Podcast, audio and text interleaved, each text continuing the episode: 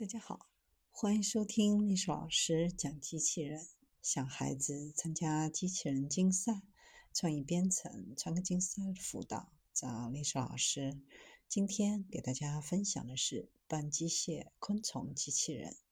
人类用昆虫来开发机器人，早就不是什么新鲜事儿了。美军的国防高级研究计划局。在零几年就开发了各种昆虫机器人，为军事行动做储备。康涅狄格大学的工程团队为了勘测环境、实现救援的目的，开发了类似的机器蟑螂。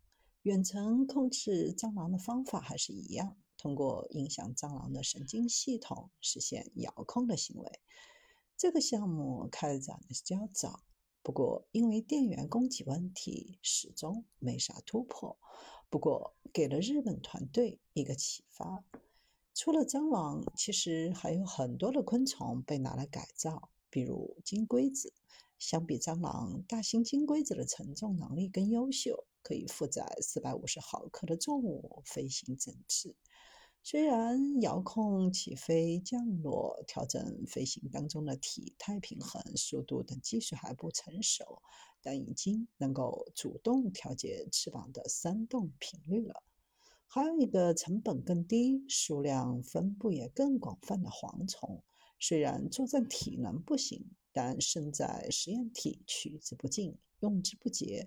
军方为了在其背部安装小型炸弹而研发，让蝗虫背着炸弹包完成自爆。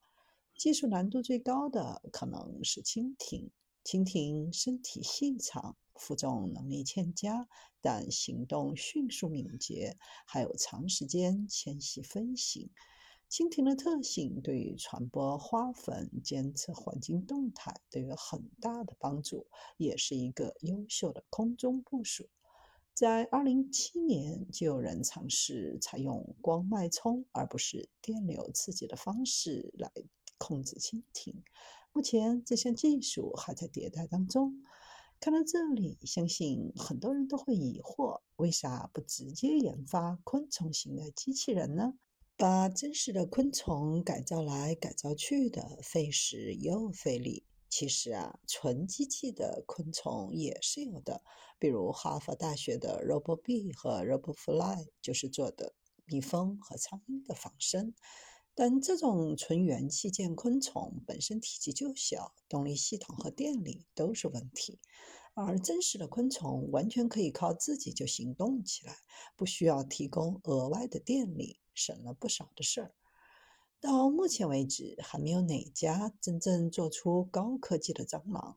但这么多研发团队的努力，估计离科幻成真的那一天也不远了。